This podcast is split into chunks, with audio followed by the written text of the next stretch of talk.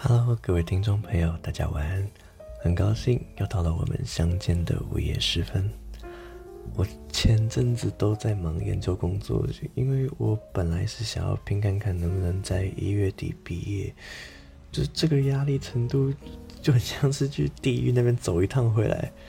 我有努力过了，虽然还没有成功，但但是至少我觉得我对得起我自己的良心，我不会放弃。接下来我会稍微再调整一下自己，然后再重新出发。那因为现在就是进度上面暂时没有那么赶，就原本是要赶一月嘛，现在因为没有那么迫切需要赶在某个时间点上，所以比较会有时间。最近的话会回来再跟大家更新一下节目啊。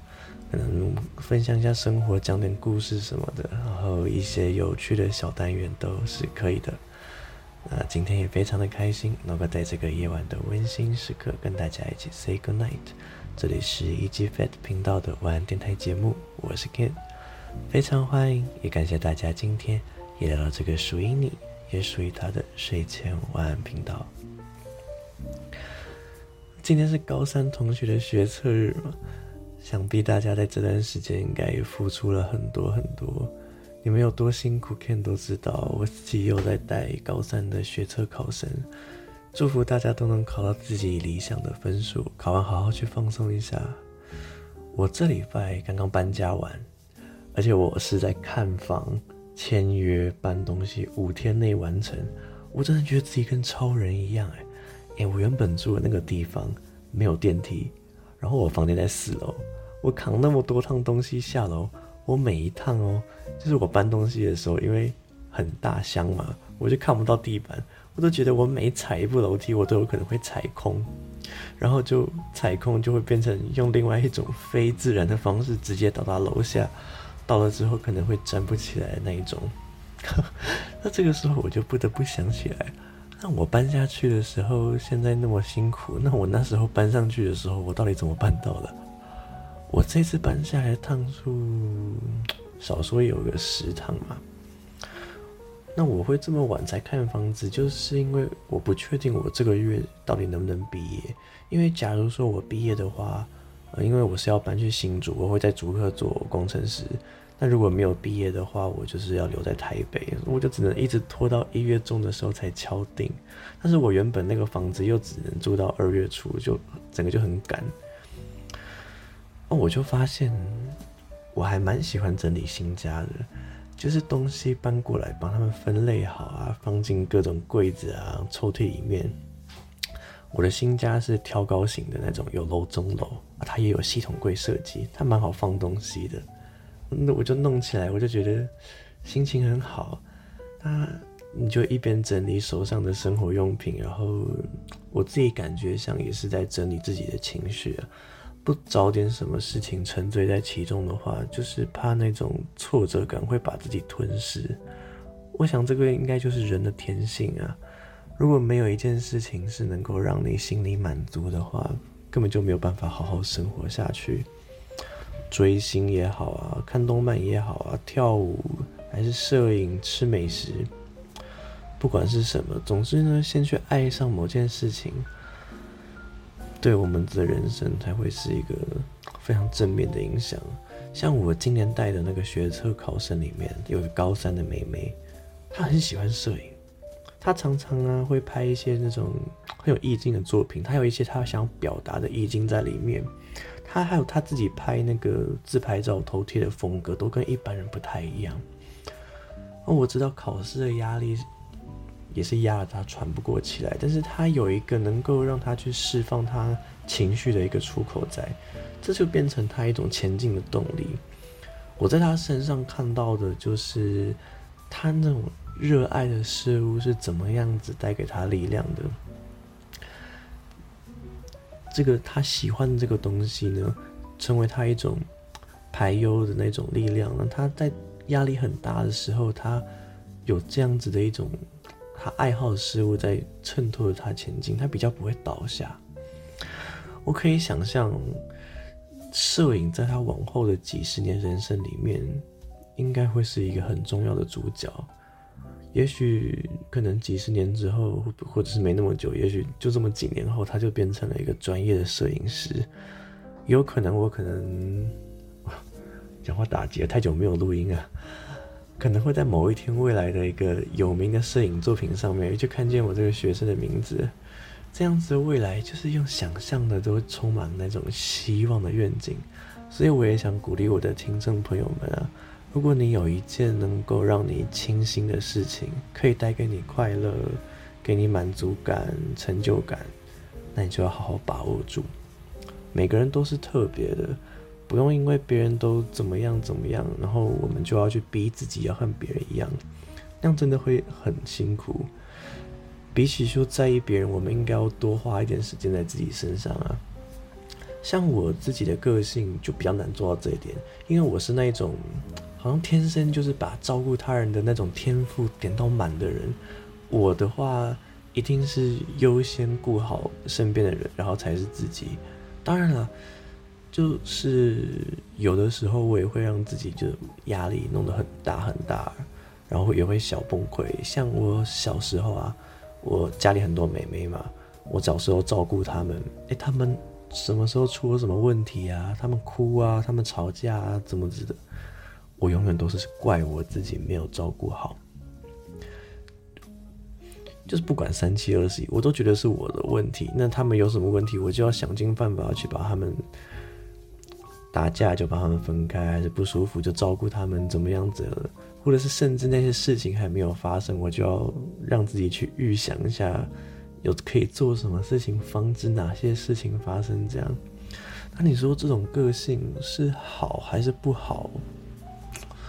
我自己也分不太清楚了，但是我发现，我对于居家生活的维持还有舒适度是蛮有兴趣的。我隔一段时间就会改造我家，让我的家里变得更方便。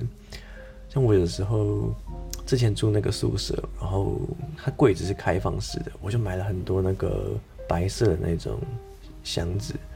然后就把东西都分门别类，就把它归类起来，这样就是一个虽然没有什么收纳空间的宿舍，还是可以看起来很整齐。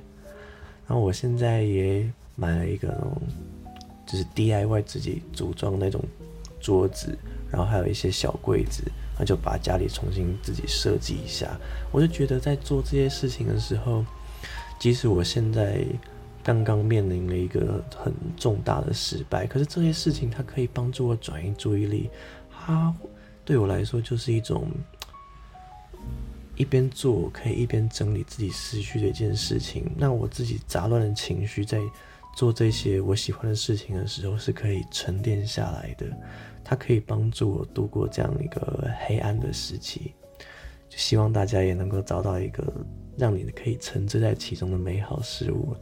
毕竟这个世界宽广的令人赞叹，这句话呢是那个《进击的巨人》里面看到的台词，我好喜欢。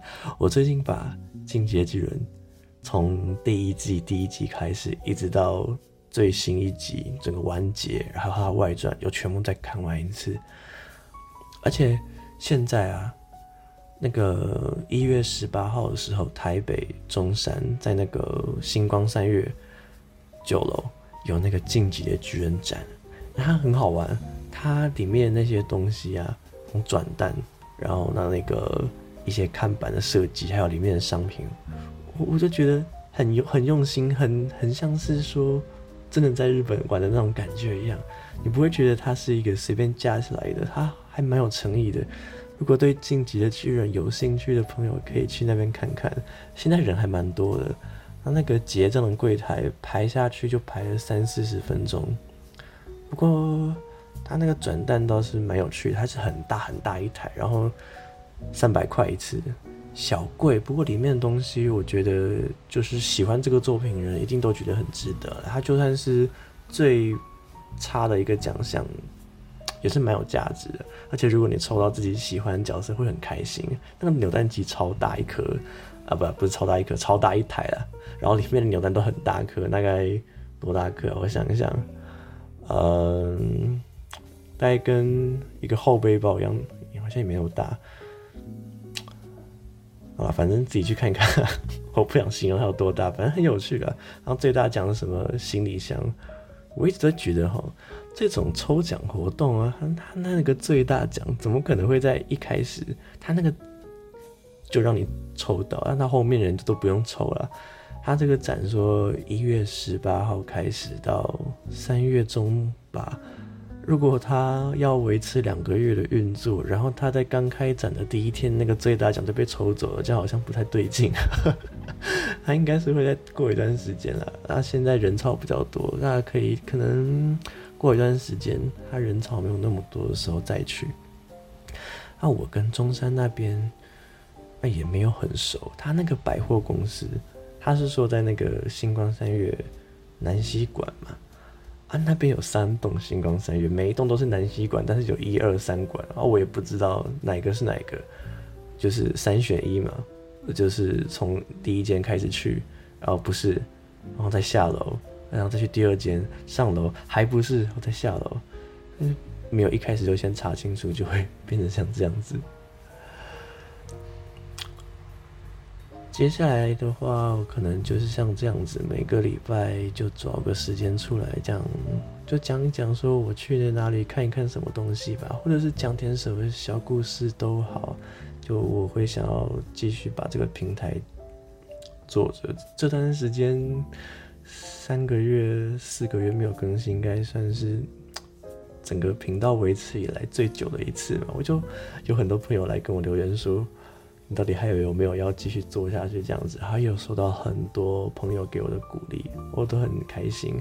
那之前就有说过了啦，就一样的话，我就不再说一次了。反正我还是会继续做下去。那就是要我有时间的话，我一定会过来再给大家更新啊，念个故事啊，什么都可以这样子。那如果大家有什么想要跟我投稿的，还是要跟我分享的话，都非常欢迎到那个 IG 来留言给我。那我现在还有之前，呃，有一两个朋友的投稿我还没有做分享的，不过我有跟那些朋友说，就会等我有空的时候才做这样。那接下来我会慢慢的把朋友们的投稿来跟大家回应，然后分享一下。那也可以随时开放新的投稿都没有关系。那大家有事情要分享的话就过来这样子。好，那今天的节目就先到这边告一个段落喽。因为也没有特别做什么主题，今天就差不多这样分享一下简单的事情就好。那还没有订阅我 IG 频道的朋友们，也别忘了帮我追踪起来哦。我是一起玩电台节目的主持人，我是 Ken，我们下次再见，晚安，拜拜。